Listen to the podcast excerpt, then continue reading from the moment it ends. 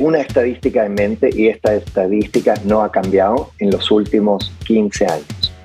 El 80% de las compañías que levantan más de un millón de dólares de un fondo de venture capital fracasan. ¿Y por qué? Cuando tomas plata de afuera y particularmente de los venture capitalists, a ellos no les interesa que tu compañía crezca 10, 15, 20% al año. Ellos te van a obligar que le buscas la manera de que la compañía duplica, triplica las ventas todos los años. Network S, episodio número 97. Bienvenidos. Soy Mario Larrea y junto a Eduardo Molestina semana a semana conversamos con los emprendedores más interesantes que podemos encontrar. El día de hoy, Juan Pablo Capello, cofundador y CEO de PG Law, New Life Health, también host de Aquí y Ahora, un podcast donde Juan Pablo conversa con grandes personalidades del mundo del emprendimiento latinoamericano. Juan Pablo, abogado de profesión, ha jugado un rol muy importante y está profundamente involucrado en el ecosistema de Venture Capital en América Latina desde hace más de 30 años. En los 90 fue socio y director de Patagon.com, el primer fintech latinoamericano que fue vendido al Banco Santander por un valor de 750 millones de dólares. Ha cofundado varias empresas, incluyendo Idea.me, el primer sitio de crowdfunding de América Latina, y Sauber Energy, una empresa de energía verde en Chile. New Life Health es una startup de salud mental que combina la tecnología de la telemedicina con terapias con psicodélicos como la ketamina y ayudan a personas con problemas eh, como la depresión a superar este tipo de problemas y llevarlos de una gran manera. Recientemente hicieron noticia a levantar 23 millones de dólares con 15 millones en equity y 8 millones en deuda. PG Law, por otro lado, es el estudio jurídico líder enfocado en venture capital y startups latinoamericanas que buscan dar el salto a los Estados Unidos o levantar capital. Con más de 23 abogados entre Miami y New York, PG Law el año pasado ayudó a más de 100 emprendedores de la región a levantar más de 1.5 mil millones de dólares. Y el disclaimer aquí es que, bueno, soy parte del equipo de PG, tengo la suerte de trabajar junto a Juan Pablo eh, como uno de los abogados del estudio, y es aquí que he tenido la oportunidad de trabajar muy de cerca con él, eh, conocer muchas de sus opiniones, lo que ha hecho y, y realmente lo considero un mentor, una de las personas más interesantes en el ecosistema del tecno latino, como él lo llama. Así que espero que lo disfruten. Y con ustedes, mi co-host, Eduardo Molestina. Hola Mario, ¿cómo estás? Eh, un abrazo para todas las personas que nos están escuchando. Feliz lunes. Eh, espero que, pase, que empiece bien la semana. Eh, increíble el episodio que tuvimos hoy día con Juan Pablo Capello, uno de los emprendedores más importantes de toda Latinoamérica. lleva emprendiendo desde que tenía 30 años fue, estuvo en el exit de Patagon, como tú bien mencionabas, por 750 millones de dólares, pero lo, con lo que yo me quedo del podcast fue la humildad de él y muchas historias interesantes que nos contaba acerca de su abuela, acerca de su infancia, cómo se sintió que realmente había fracasado, aunque había hecho un exit millonario, por el hecho de que no estaba generando un impacto. Y por eso es que se crea New Life, que les recomiendo a todos buscarla. Justamente estaba viendo él un problema luego del COVID de depresión, que las personas necesitan algún tipo de ayuda y de acompañamiento, así que crea New Life, increíble. Em, y también nos da una opinión muy, muy interesante eh, que él como inversionista ángel, como inversionista en muchas empresas, cree eh, que cuando tú levantas capital de un fondo, eh, tienes 80% más probabilidades de fracasar. Y esto se da porque muchas veces tu empresa no tiene el tamaño para, para levantar de un fondo, de un venture capital que te puede exigir mucho, te, exige que pongas en riesgo para poder crecer y eso podría, eh, podría llevarte la, la, empresa al fracaso. ¿no? Interesante, vale la pena que, que, que lo revisen, den sus propias opiniones y con ustedes. Pablo Capello. The Network que es posible llega a ustedes gracias al auspicio de Farmacéutica La Santé, tu genérico, tu vida. Farmacéutica La Santé te recuerda que tomar vitamina C La Santé te mantiene más saludable, es segura, efectiva y conveniente. The Network que también llega a ustedes gracias al auspicio de Anubis Crypto, inversiones innovadoras.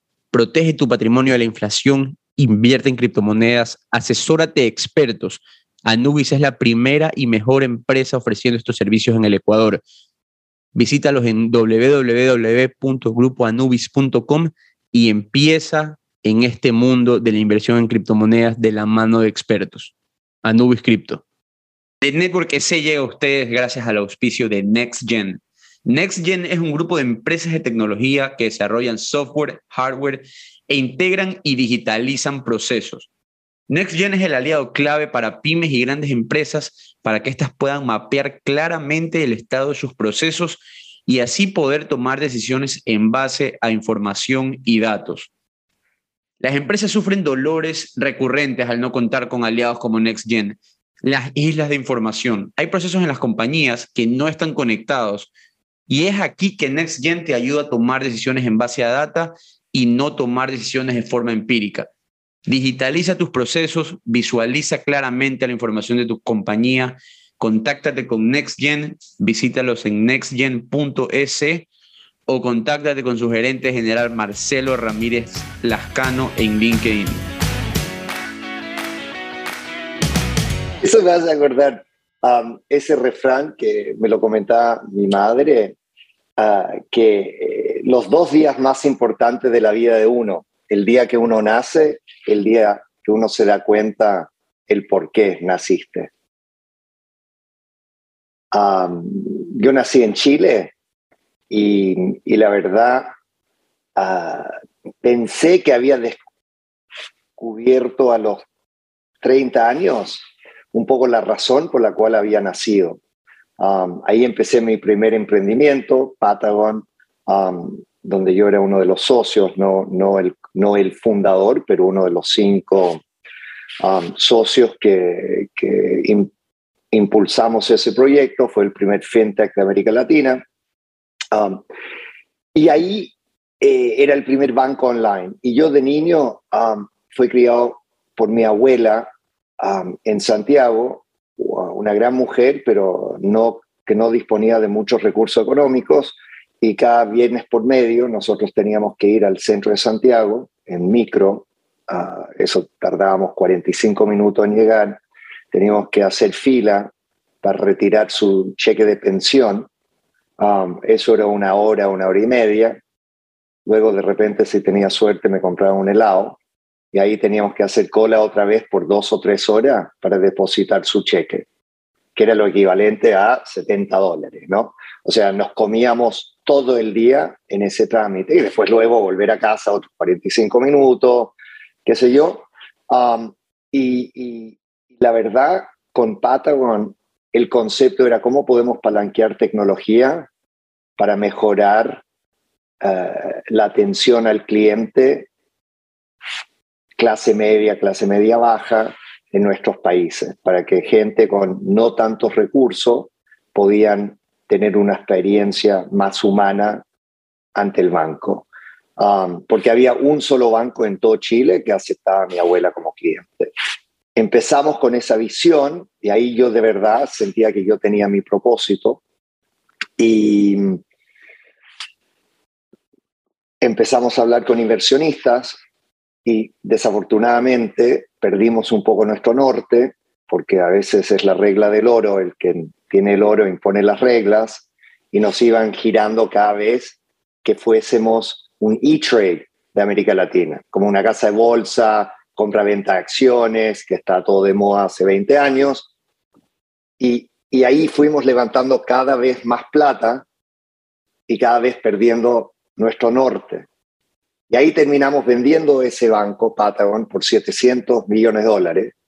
Obviamente nosotros los socios y los inversionistas ganamos muchísima plata, pero la verdad, cuando me senté a brindar con mi abuela y miré los ojos, sus ojos, me di cuenta que habíamos fracasado. y ahora, 20 años después, sigo emprendiendo, pero mucho más consciente del propósito detrás de, mi emprendimiento y con mucho más fuerza interior para asegurar de que esta vez no perdamos nuestro norte. Increíble eh, escuchar esa historia, lo que muchos pensarían que tal vez eh, el, dinero de un éxito, el, el, éxito, entre comillas, para unos emprendedores porque no, digamos, un poco se movieron del norte, terminó siendo un fracaso.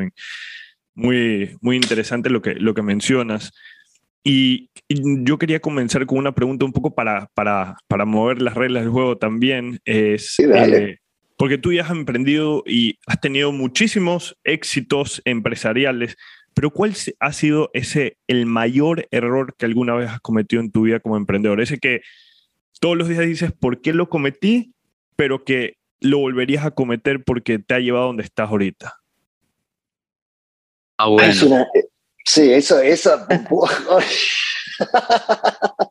Necesito como tres copas de café para realmente responder esa pregunta bien, ¿no? no, te, lo digo. y esto yo creo nos pasa a todos nosotros. Hace 15 años atrás me vino a ver mi, mi, padre, yo iba a decir mi viejo, tú sabes, en chileno somos, somos muy mal hablados. Claro, mi viejo. Todo bien. no, claro, no, ah, eh, hace como 15 años me vino a ver a, a, Miami mi padre y él quería como pasar un par de días conmigo, pero realmente acompañándome a reuniones, a, ver con, cómo me relacionaba con la gente. Él como quería, como decimos en inglés, he wanted to shadow me. So, nada, pasamos dos, tres días juntos y, antes que, que, yo le llevara al, al, aeropuerto, nos sentamos, nos tomamos un café y él me dijo, oye hijo, ah, increíble la gente con quien te relacionas, impresionante cómo te mueves, pero, pero de verdad me parece que ya te has convertido en una persona demasiado transaccional. Eh, por favor, cuando te juntas con gente, mírale los ojos, pregúntales cómo están.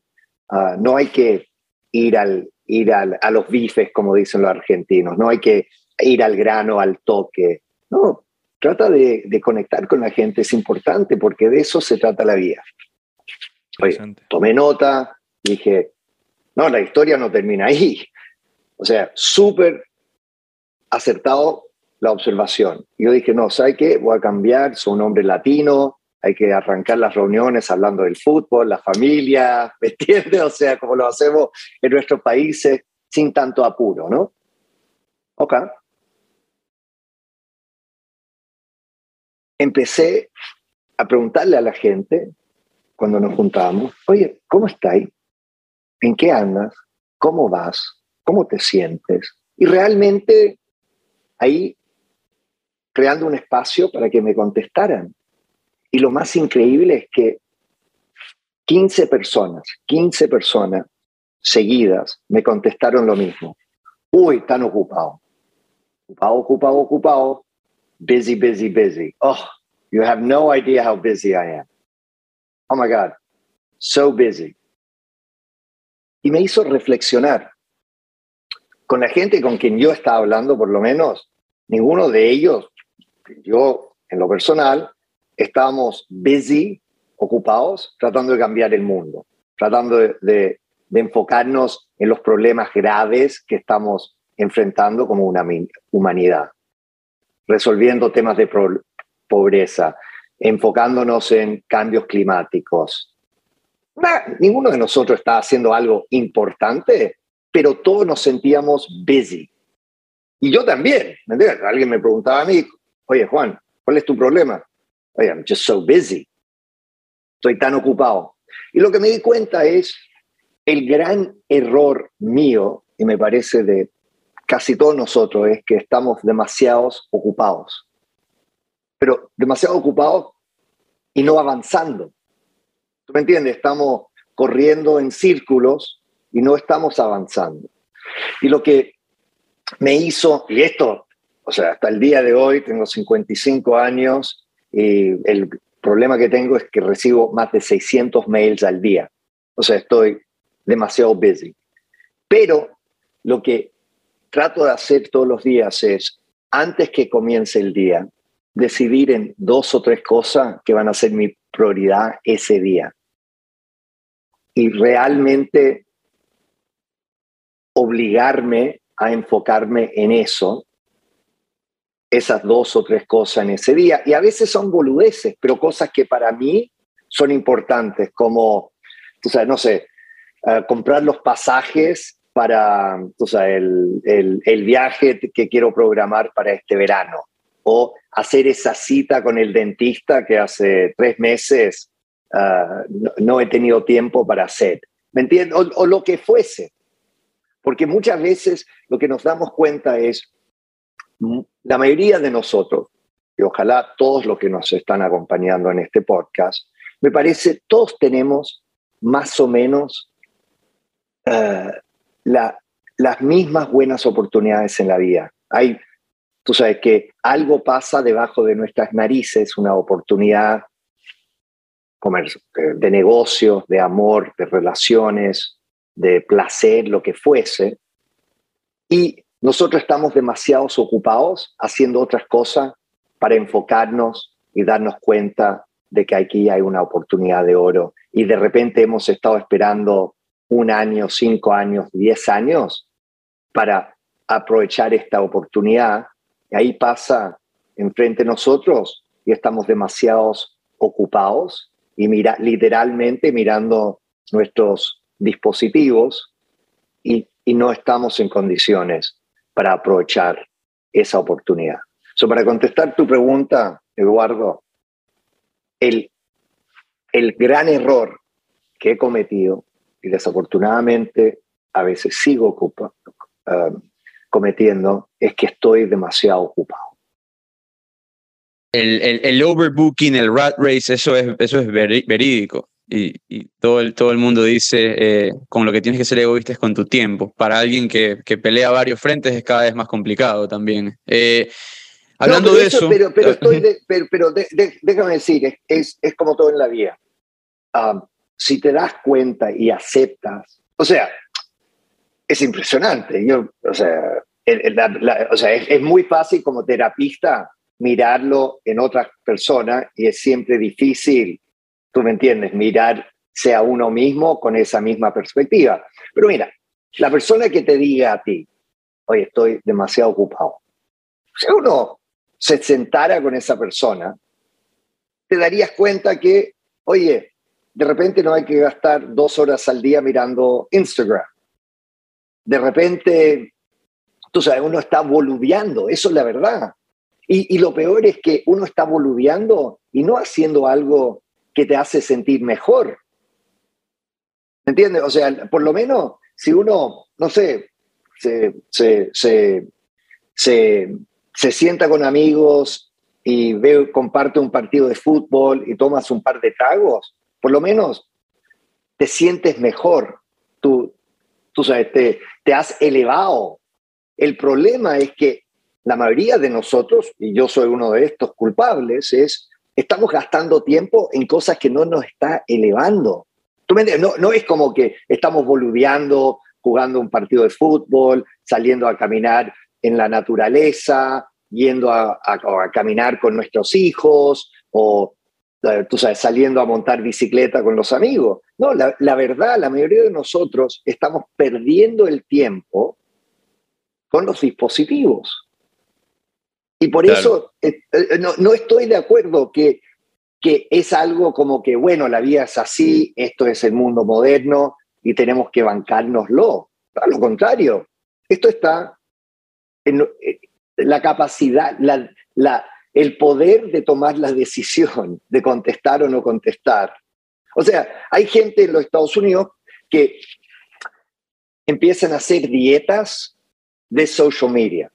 Es como, oye, yo quiero bajar de peso, no es fácil, me doy cuenta que estoy adicto a la harina, eh, los carbohidratos, el azúcar, lo que fuese. Y puta, la primera semana es durísimo, te duele la cabeza. Y, y lo que se dan cuenta, lo que te das cuenta, porque yo lo he hecho, es cuando uno dice, ¿sabes qué? Esta semana no contesto a las redes sociales, o sea, no, no miro las redes sociales. Hay cierta ansiedad los primeros par de... Uno está tan acostumbrado a estar agarrando el teléfono cada 30 segundos, a mirar Twitter porque está yendo al baño, ¿me entiendes? Puta, anda a cagar sin mirar tu teléfono, ¿me entiendes? Lee un libro. Claro, lee un libro, una revista, o, o mejor, anda, yo, yo le dije esto a mis, una de mis hijas y literalmente se puso a llorar al día siguiente. Yo dije, amor, lo que vamos a hacer es, tres horas al día, no vas a tener tu teléfono contigo.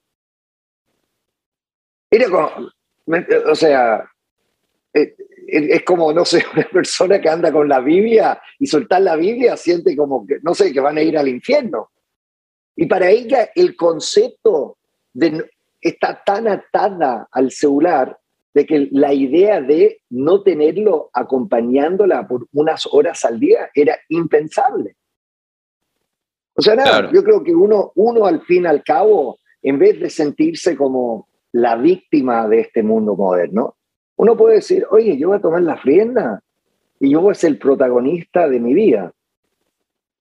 Sí, y yo soy, somos tres, somos dos aquí, yo, yo me uno también, Juan Pablo, y muchas veces cuando te das cuenta de eso ahí, te das cuenta que también hay personas que les gusta estar ocupadas simplemente por el hecho de que estar ocupada significa que estás haciendo algo. Y ahí es donde tienes que poner en una balanza cantidad versus calidad. Eh, cantidad es pasar ocho horas viendo Instagram, calidad es conocer, hablar, hacer amigos, eh, hacer negocios. Pero, pero, una pregunta, es como alguien que toma, ¿por qué toman? Porque hay un vacío ahí que están tratando, la mayoría de la gente, hay un vacío ahí que están tratando de llenar y cada vez que tratan de llenar ese vacío con algo que no les llena de verdad a fondo, se terminan sintiendo peor. Y esto es el problema con las redes sociales en general. Que ahí no hay conexión, pero es un pasatiempo, pero es como cuando uno come, tú sabes, comida de fast food que te termina sintiendo peor después. Claro. Y eso es un poco el, eh, para mí el, el, el problema. Que la gente, ¿por qué están en las redes sociales? Porque prefieren no pensar, prefieren, tú sabes, prefieren hacer eso que realmente preguntarse qué puedo estar haciendo, qué debería estar haciendo. Porque claro, en las redes sociales uno está tan ocupado todo el tiempo y no, he mirado LinkedIn en tres días, déjame mirar ahí. Uy, ¿qué está pasando en Twitter? Oye, ¿viste lo de Will Smith? Veamos qué, qué está en Instagram, ¿me entiendes? Y, y está siguiendo lo que está haciendo tus amigos y bla, bla, bla. Y claro, eso te está llenando el día. Y ahí uno está busy. Y uno se siente, bueno, estoy tan busy que algo de, tengo que estar haciendo. Eh, Juan Pablo, felicitaciones por la ronda que cierras eh, con tu empresa. Si esto no es público, lo sacamos, pero no, no, no, no, eh, sí. Eh, New Life Health, tu, empresa de salud mental, levantó 15 millones de dólares hace muy poco. 23, querido, 23, ah, por favor. ¿Qué pasó, pues, Mario? 23 millones, tenía, tenía mal el fact. no, no, no, no, tienes toda la razón. Levantamos 15 de capital y, y otro, otros 8 de venture debt, de deuda um, de, de, capital de riesgo. Cuéntanos, cuéntanos un poco, eh, en esencia, qué es New Life, New Life, porque tú enfatizas bastante que no es una empresa de psicodélicos, sino es una empresa de salud mental. Cuéntanos un poco de esto. Bueno, eso, eso en parte, querido, porque no, quiero, no, quiero, no, quiero terminar en cana. O sea, los psicodélicos, o sea, si bien es todo cool, hay, no sé, 80% de la población que quiere que la gente que está jugando y probando y explorando su conciencia termine en cana. Cuando yo les miro a esa gente, yo obviamente siento que ellos están en cana porque no tienen el, mente suficientemente abierto, ¿no? Pero mira, yo, yo saliendo de COVID, me, me, me mi, mi, madre siempre me decía que la calidad de la vida de uno tiene una relación directa con la calidad de las preguntas que uno está dispuesto a hacerse. Si uno se hace mejores preguntas, uno termina teniendo mejor calidad de vida. Por ejemplo, volviendo a lo que habíamos hablado, si uno está dispuesto a, decir, ¿por qué estoy tan ocupado? ¿Para qué? ¿Para qué? Es una muy buena pregunta cuando uno empieza a decir, oye, ¿para qué estoy tan ocupado? No, porque quiero progresar. ¿Pero para qué? ¿Quieres progresar de verdad? Sí, claro. Bueno, ¿esto es la mejor manera de avanzar? ¿Cuál es tu meta? O sea, te aseguro que casi nadie va a cumplir su meta pasando tres horas al día en Instagram. ¿Tú me entiendes? O sea, no estás avanzando. O sea, yo con eso, con, con, con, con esa um, uh, rigudez en mente, yo me empecé a hacer ciertas preguntas. Yo dije, ¿cuál es uno de los problemas más importantes que está enfrentando la humanidad el día de hoy, saliendo de COVID? salud mental. Depresión. todo el mundo que yo conocía, depresión, ansiedad, tú sabes, dos años de la cuarentena, del estrés en nuestros países, no hubo el apoyo de, los gobiernos que, se esperaba, um, y, todo el mundo con quien hablaba, o sea, me manifestaba lo, lo difícil que habían sido los últimos par de años. Y yo dije, yo me pregunté, ok, quiero enfocarme, ¿cómo podríamos ayudar a esa gente? Y yo dije, bueno, ¿cómo podríamos ayudar un millón de personas resolver su trauma de fondo, su, su ansiedad, sin...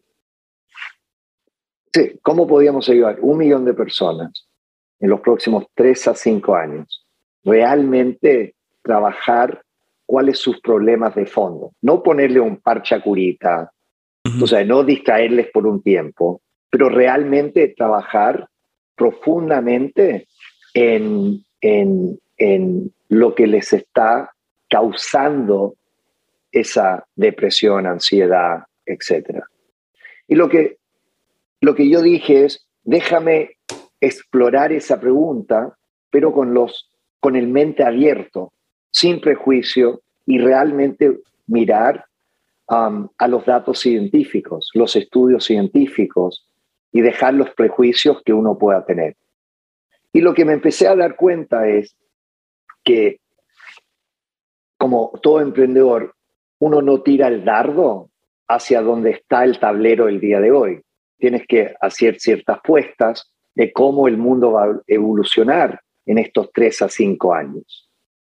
Y la apuesta que decidimos hacer nosotros, hacer nosotros, es uno, que inteligencia artificial va a cambiar el mundo radicalmente y particularmente en, en el mundo de terapia, que no ha cambiado mucho en los últimos 40 años. Uno, inteligencia artificial.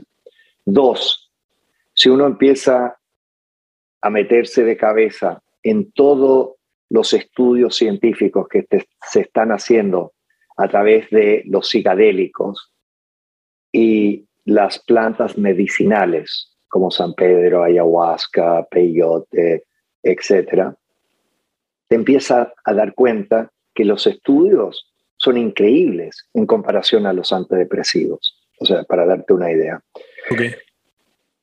40% de la gente que toman antidepresivos, los antidepresivos no funcionan para ellos, 40%.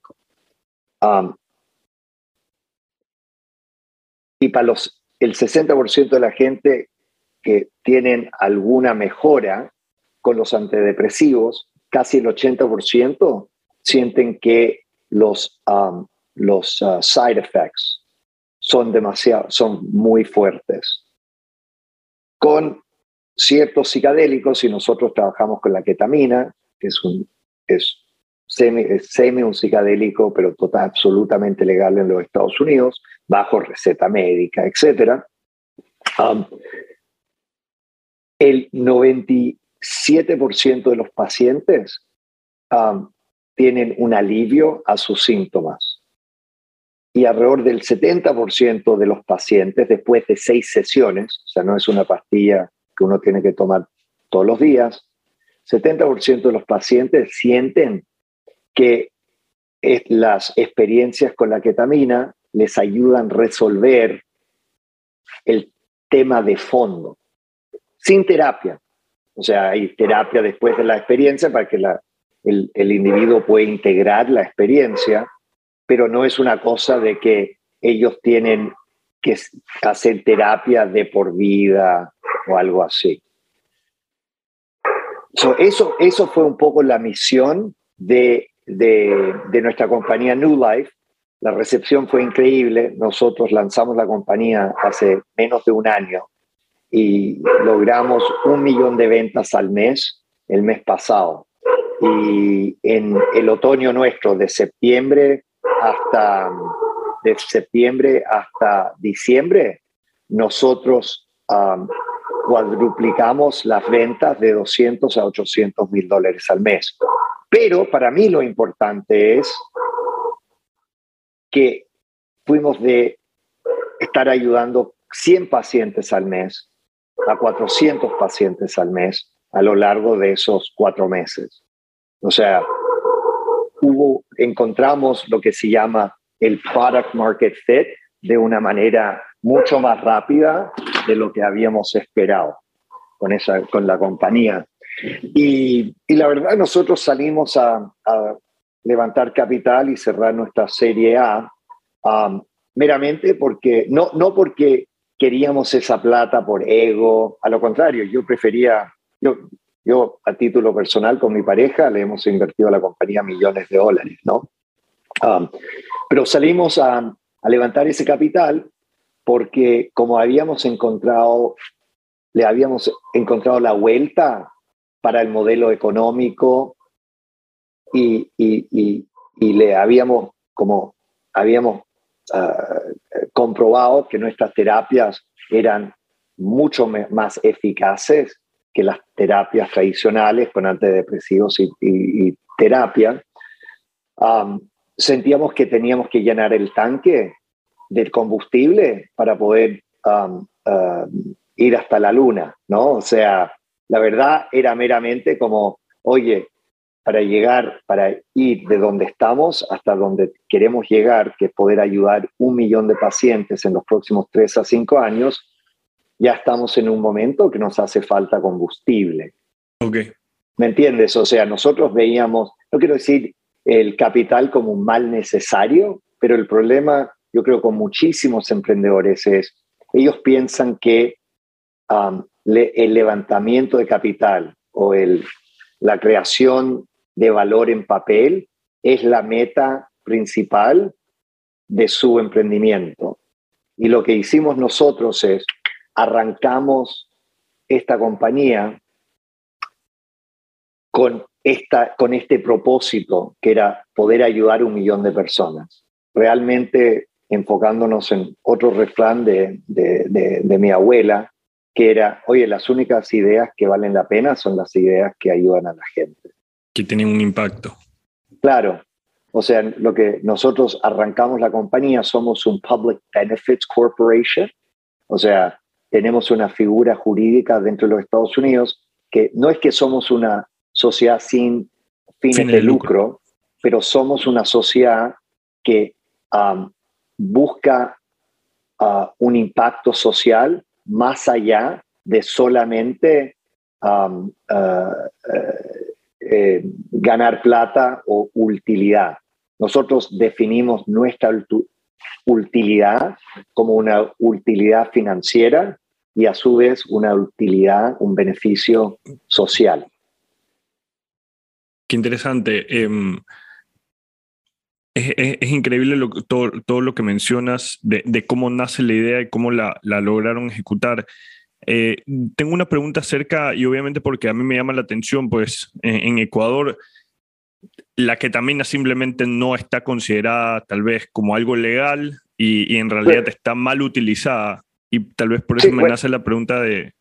Sí, hay, hay, hay bastante prejuicio, pero para que estemos claros, la ketamina lo... es el anesthesia que más se ocupa en, en los hospitales. O sea, ah, se, okay.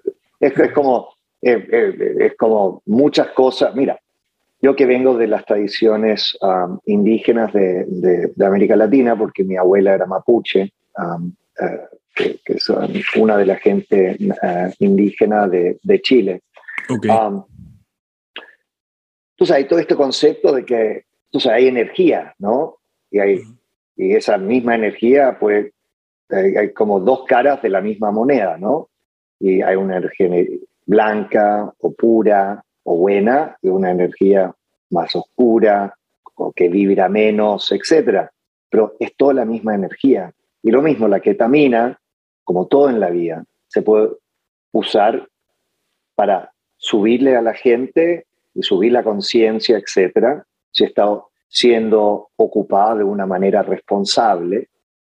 Y también, igual que la comida, ponte a pensar, la comida, oye, te puede nutrir o te puede literalmente matar. Es todo como uno lo ocupa, si uno lo respeta, etcétera. O sea, nosotros somos, o sea, para darte una idea, nosotros, nuestra, nuestros tratamientos, hemos bajado el costo de, esto, de, de estos tratamientos el 80%. Antes que empezáramos nosotros, um, la única alternativa para...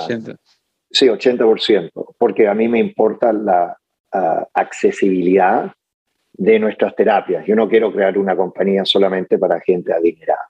Entonces yo dije, la, la, otra pregunta que cuando lanzamos, yo dije, para poder llegar a un millón de personas, y no solamente un millón de personas adineradas, ¿qué tengo que hacer? Bueno, tengo que bajar el, el costo de entrada por lo menos el 80%.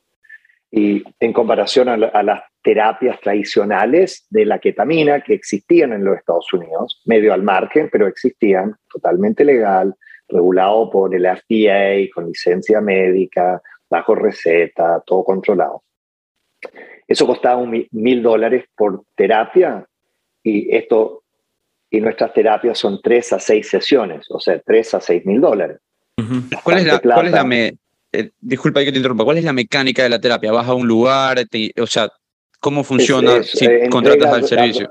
No, no, es, es uh, entrega a domicilio, inteligencia artificial, terapista virtual en el teléfono, acompañando a la persona, con una persona, un amigo, pareja, sentada con, con la persona. Pero uh, antes de entrar en, en detalle ahí, en la, en la, parte operativa, lo que hacemos, nos, lo, lo, que nos planteamos nosotros es, bueno, si bajamos el costo del 80%, tenemos que ofrecer estas terapias por alrededor de 20, uh, 200 dólares por terapia.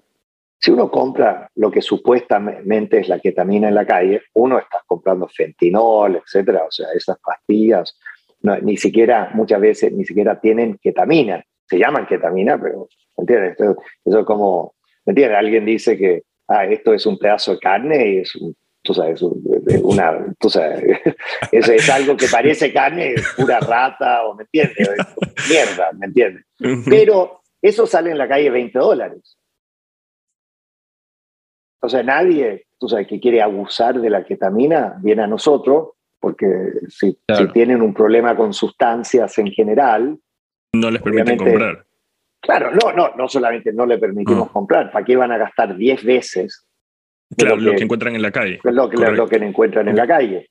O sea, nosotros no es que estamos, o sea, igual hay controles, tenemos licencias de la DEA, etcétera, en los Estados Unidos, pero la verdad, nosotros estamos eh, enfocados en ocupar estas sustancias para elevarle a nuestros pacientes, no traerles para abajo. Nosotros estamos ayudándole a nuestros pacientes realmente entender de dónde viene su ansiedad, su depresión y trabajar eso a fondo para tratar de resolverlo una vez por todas. Y hacemos una pausa a esta conversación para escuchar de La Santé, tu genérico, tu vida. De vitamina C, yo sí sé, yo sí sé,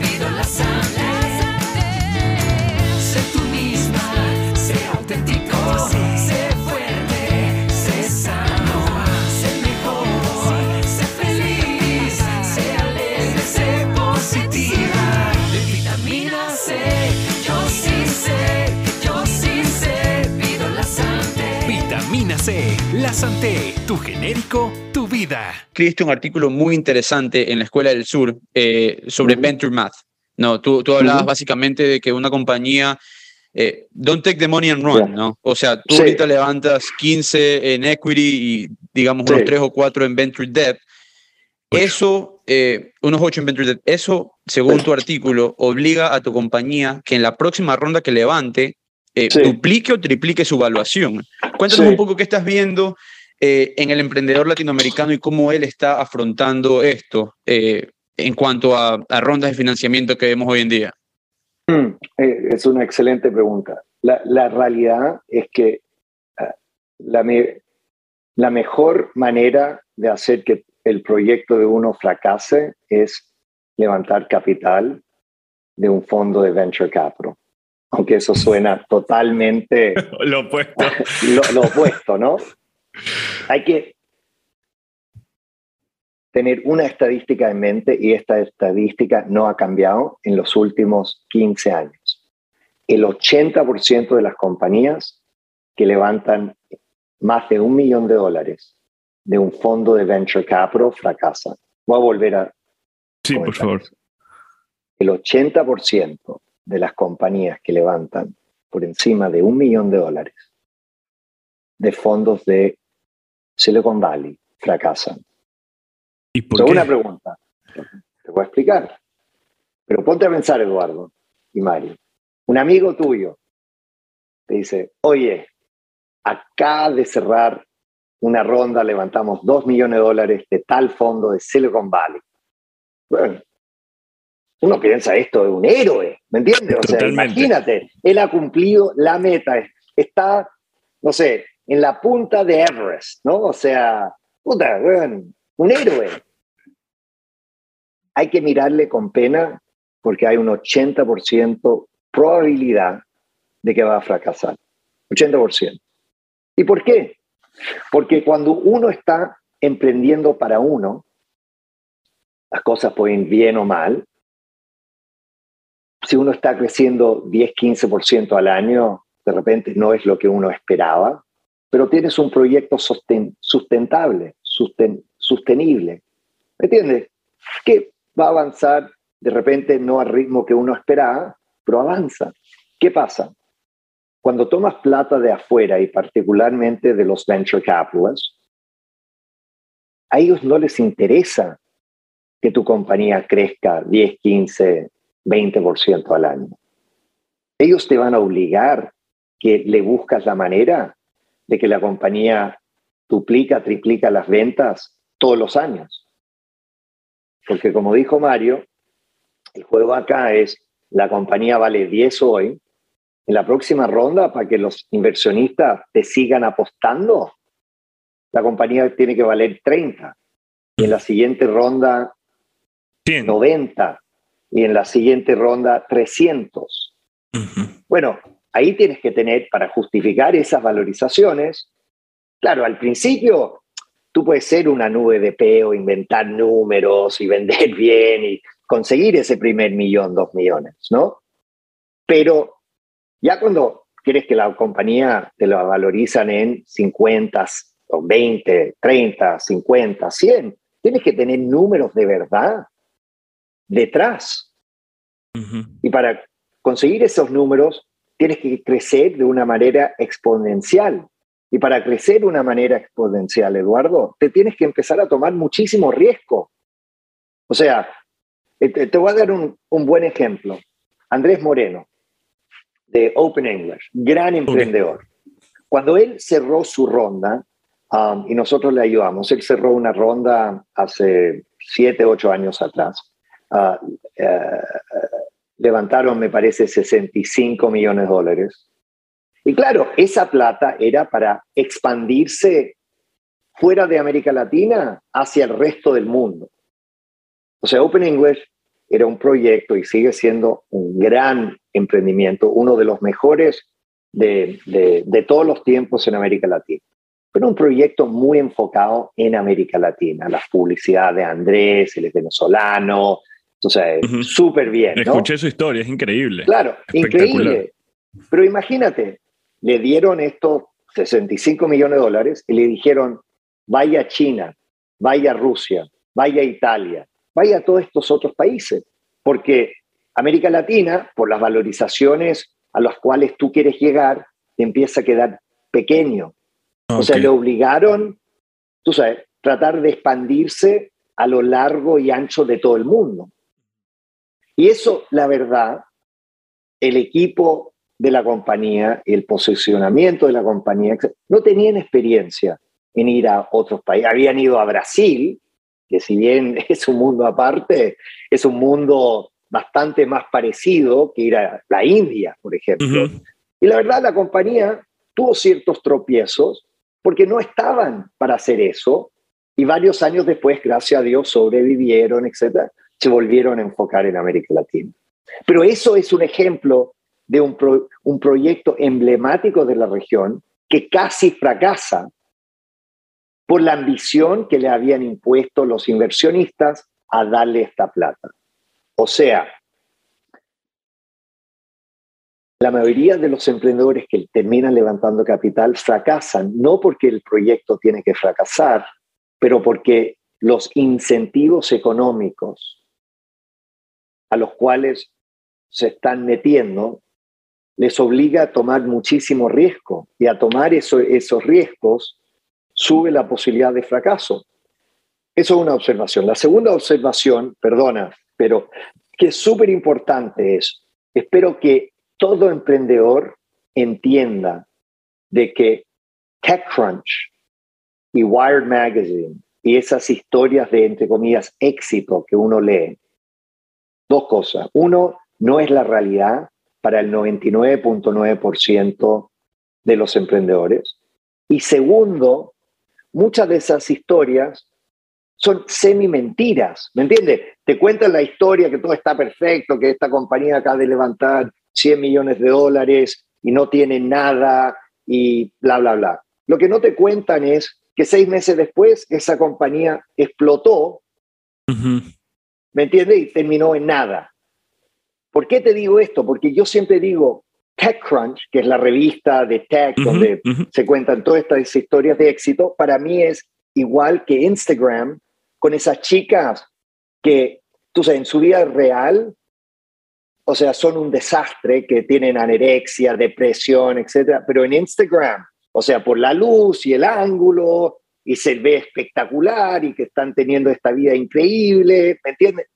Pero hay como esta, este mito que están tratando de crear, y ese mito, la verdad, cuando otra gente, chicas de 15 años, ven eso, hasta les hace sentir peor, porque ellos dicen, oye, yo no soy como esa chica y, ahora, como se están comparando contra una ilusión, se sienten peor. Bueno, lo mismo pasa con los emprendedores que leen Crunchbase o TechCrunch o Wired Magazine o escuchan estas historias de supuesto éxito, pero lo que no se dan cuenta es que, oye, eso es un momento en el camino del, emprendedor. Y desafortunadamente, mucha, es como casi alguien llega a la punta de Everest, ¿ya? Pero lo que no te cuentan es que el 80% de la gente que llegan a, la, punta del cerro terminan muriendo en bajando de, del cerro. Porque acuérdate, con un, el emprendimiento, hasta que no vendas la compañía, nosotros, gracias a Dios, en Patagon vendimos la compañía en 700 millones de dólares. Pero hasta que no vendas la compañía, no, no ¿me entiendes? Alguien no te, no te, la compra, que sacas la compañía a, bolsa, ¿qué has logrado? Casi nada.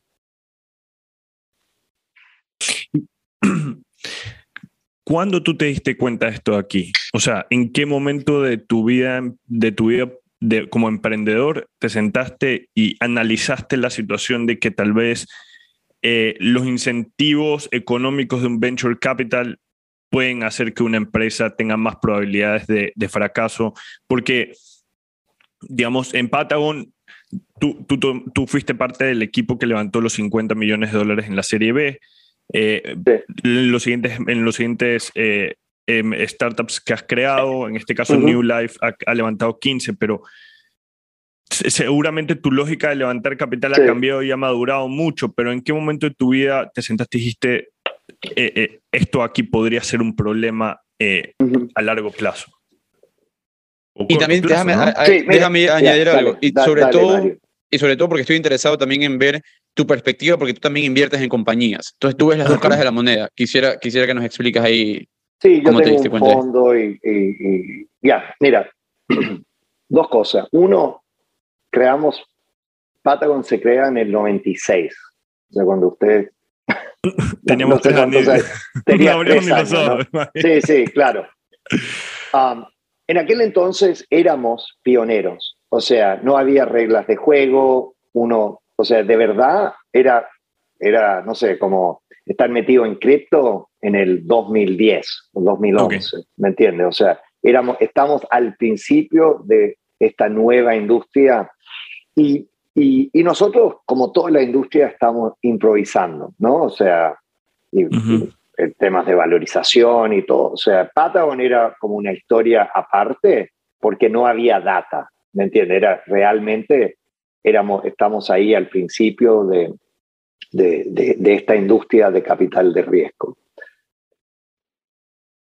Lo que pasa es cuando eh, con el Web 2.0, en el 2007, 2008, cuando Facebook, Twitter se lanzan y vuelve a haber como interés en este mundo de capital de riesgo y tú ves que es como una ola que, que se empieza a volver a montar. Yo, yo, yo me di cuenta, como también, como decía mi abuela, um, que la mayoría de la gente están jugando el juego equivocado. O sea, eso es lo que te das cuenta en general, ¿no? No para ser tan filosófico siempre, pero el problema, ¿por qué la gente está descontenta? Porque están jugando el juego equivocado. Piensan que la meta en su vida es o ganar plata, o you know, chupar, o pasar tiempo en Instagram, ¿me entiendes? Y no se enfocan en lo que realmente valga la pena y por eso terminan descontentos. Y me empecé a dar cuenta que cuando yo me juntaba, con un emprendedor que, oye, tengo esta idea y bla, bla, bla, y yo les decía, ok, ¿y para qué quieres, tú sabes, para qué tú quieres dedicar los próximos 10 años de tu vida en esto? Y la verdad, la mayoría de los emprendedores no lo habían pensado.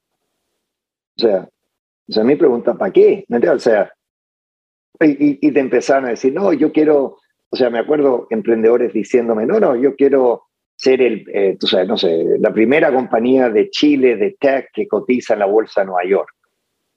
No, ok, pero es una, eso es una meta de verdad. No, claro que no. O sea, eso para mí no es, eso, eso no es la razón para hacer algo, porque claro, logras eso y que Y de ahí. claro, y, de ahí eh, qué? ¿Tú me es un entiendes? hito, Eso, no, no el claro, final. eso es un hito. Es como en tech cuando se dice acerca de una idea, eso es un feature, no es una compañía. ¿Me entiendes? Eso es una mejora, pero, pero no, no es algo, no es una innovación. So, nada, yo empecé a tratar de, de, de en vez de um, aceptar lo que son las reglas de juego de esta industria, yo empecé a tratar de mirar esta industria con más perspectiva. Esto de repente ayuda porque tengo 55 años, llevo 20, estuve ahí al principio y he visto como esta industria madurar y evolucionar. Pero lo que me empecé a dar cuenta es, oye, ¿cuál es el juego que se está jugando acá? ¿Me entiendes? Tratando de, de, de mirar esto, como se dice, con the beginner's mind, como si yo estuviera viniendo de otro planeta y diciendo, que, bueno, ¿qué, ¿qué está haciendo la gente acá en general?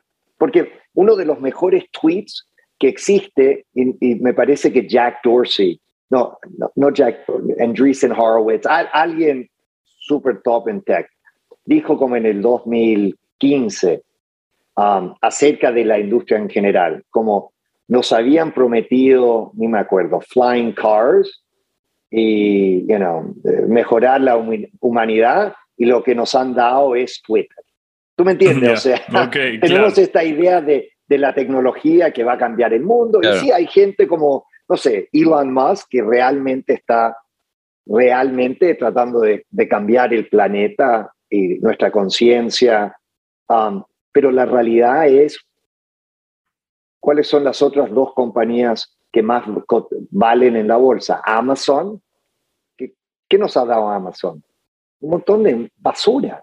literalmente, ¿me entiendes? O sea, realmente pudiendo conseguir, no sé, tú sabes, algo entregado, algo totalmente consumible, que eso te llega a tu casa en 24 horas y que ya no hay, tú sabes, tiendas en, en nuestros centros gracias a Amazon. ¿Eso realmente ha mejorado el planeta o nuestra calidad de vida?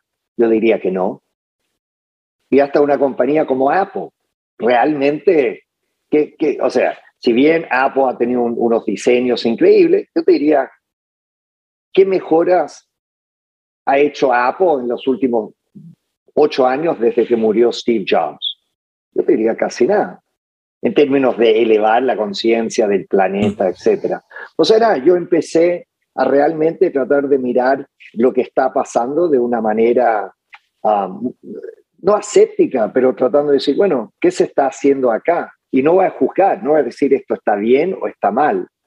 Es así, hay un ecosistema acá, es como el fotosíntesis. Yo no digo que está bien o está mal, es lo que es, es un ecosistema, ¿me entiendes?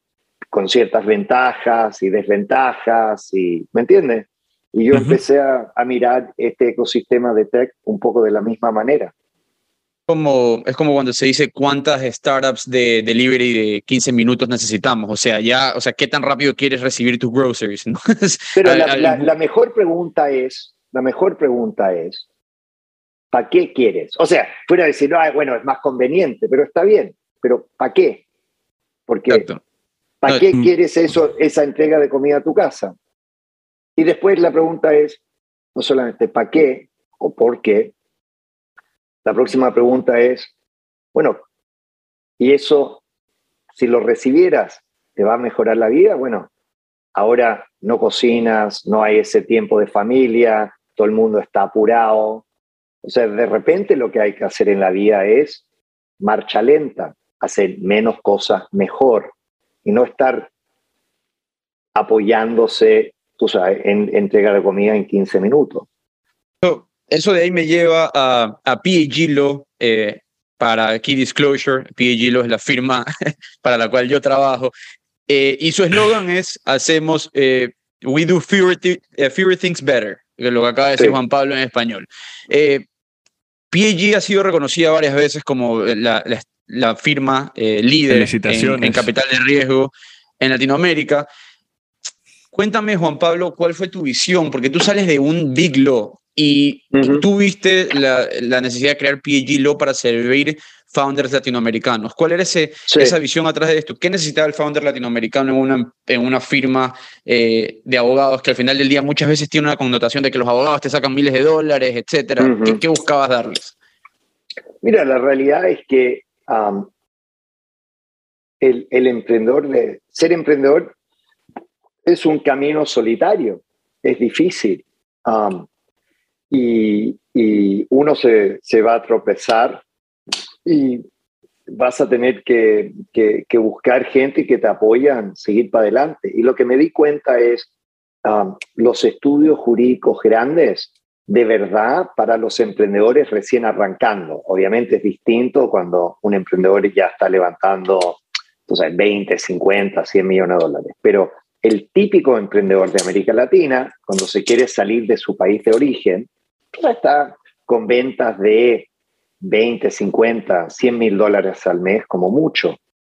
Bueno, ese emprendedor, si iba hace, antes que estuviéramos nosotros, lo que me di cuenta es, los estudios grandes era como una fábrica de chorizo.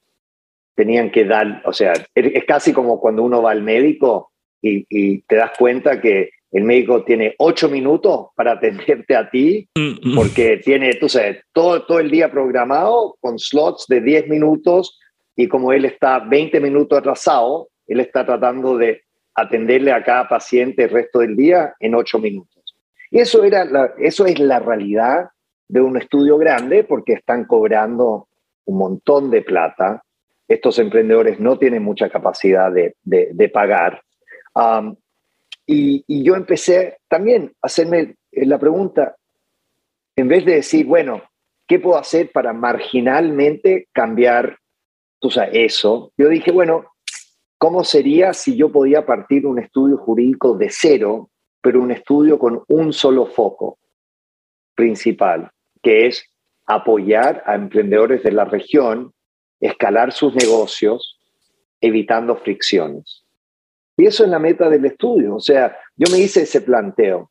¿Cómo sería? ¿Qué tipo de equipo yo contrataría? Bueno, tengo abogados de lo largo y ancho de la región. Obviamente Brasil es para los brasileros, o sea, o sea, tengo todo un equipo de brasileros que trabajan con emprendedores de Brasil. Empecé a decir, bueno, y para estos emprendedores de la región, ¿cómo le podíamos atender? ¿Cómo les gustaría que fuesen atendidos? ¿Cómo le podemos dar estos consejos um, que no van a escuchar de ninguna otra parte? Una de las metas mías en lo personal yo hablo con tres a cuatro emprendedores de la región todos los días y no les cobro por eso. No les cobro. Yo lo hago, no sé si por el amor al arte, pero no, no les cobro. Y lo que yo siempre trato de hacer es darles un consejo que no han escuchado ninguna otra parte. O sea, como este consejo de que de repente no hay que tomar esta plata. ¿Para qué estás tomando esta plata? Hay otra manera que te puedes financiar y no tomar este capital de riesgo? ¿Por qué no esperas seis meses? La compañía puede que valga más, de repente te das cuenta que no hace falta, de repente te das cuenta que la oportunidad está por aquí y no por allá, etc. O sea, realmente como un buen emprendedor no aceptamos el mundo como estaba, ¿me entiendes? Lo que tratamos de hacer es crear un, una nueva paradigma en cómo uno se podía relacionar con los clientes y con los emprendedores. Buenísimo. Una más, sabemos que te tienes que ir. Eh, ¿Cuál es el, el, error más grande que ves en emprendedores latinoamericanos al tratar de moverse a los Estados Unidos? ¿O qué, le, qué, mm. ¿qué les recomendarías? Si, si uno se quiere... Um, déjame pensar eso un segundito. El, el principal error, si uno eh, también, eh, la, típica pregunta que, me, que, que siempre le hago, ¿para qué te quieres venir a los Estados Unidos? ¿Me entiendes? ¿Para qué? Si quieres venir a los Estados Unidos por un tema de calidad de vida y todo, sé honesto sobre eso. Um, si te quieres venir a los Estados Unidos para levantar capital, no hace falta. Um, si quieres venir a los Estados Unidos porque te parece un mercado más atractivo, bueno, te tienes que también dar cuenta de que los Estados Unidos es un mercado infinitamente más competitivo que América Latina. ¿Tú me entiendes? O sea, hay muchas veces el, el problema, y esto es un problema en tech, ¿no?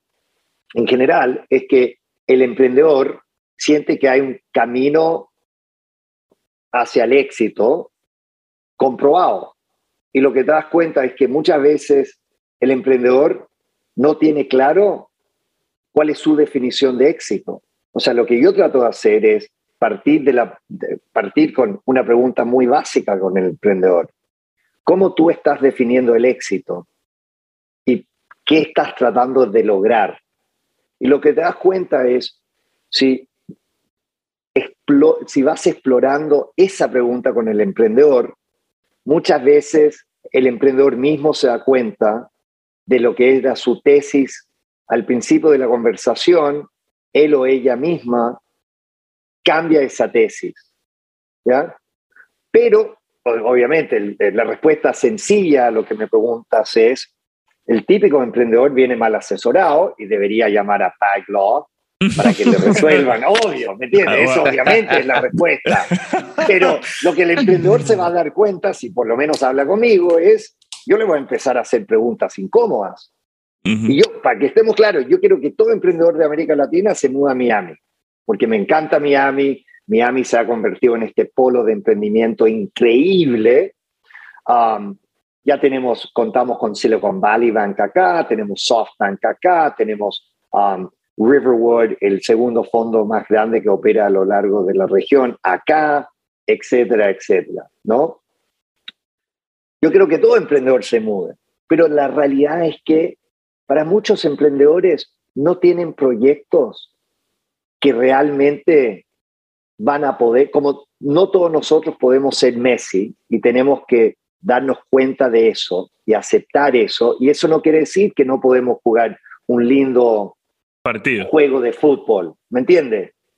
Pero de repente en otras ligas, pero eso puede ser muy llenador. Y by the way, igual tu compañía puede valer 5, 10, 20 millones de dólares. Que por lo menos yo que fue criado por mi abuela, que no teníamos nada, es un culo de plata, ¿me entiendes? O sea, eso, eso es lo más gracioso también, porque como TechCrunch se ha convertido como en Instagram, con este tema así, de, de, de, media como una ficción de lo que es el éxito, también lo más loco es que hay emprendedores en la región que tienen compañías que le van bien y casi les da vergüenza que la compañía, no sé, solamente vale 20 millones de dólares. O sea, estamos viviendo en un mundo medio al revés o perverso. Si hay gente de nuestros países que sienten que no están realmente haciendo algo que valga la pena, porque se están midiendo por lo que vale su compañía en papel en comparación a estas otras compañías, muchas de ellas que van a fracasar. Increíble, Juan Pablo. Eh, ya les voy a pasar la factura nomás de Network, que no mentira, pero Juan Pablo, ha sido un gustazo, que increíble ha sido, eh, haber sido, o sea, conectar y conocerte. Muchísimas gracias por, por la historia que nos has contado, la, la calidad humana y de humildad que nos ha, nos ha dado muchísimas lecciones a todas las personas que estamos escuchando, especialmente a mí. Eh, espero en algún día ir a visitar a Mario en Miami y conocerte. Por favor. Te mando un abrazo y como le digo a todos nuestros invitados, te deseamos el mayor de los éxitos en este nuevo emprendimiento. No, Macanú, el, el que eh, se quiere comunicar conmigo, yo soy una persona um, uh, muy abierta, me pueden escribir de una jp arroba pag, pag.lo, L-A-W. Buenísimo, lo ponemos en, en, el, en las notas del episodio. Gracias Juan Pablo, Eduardo, que estén bien.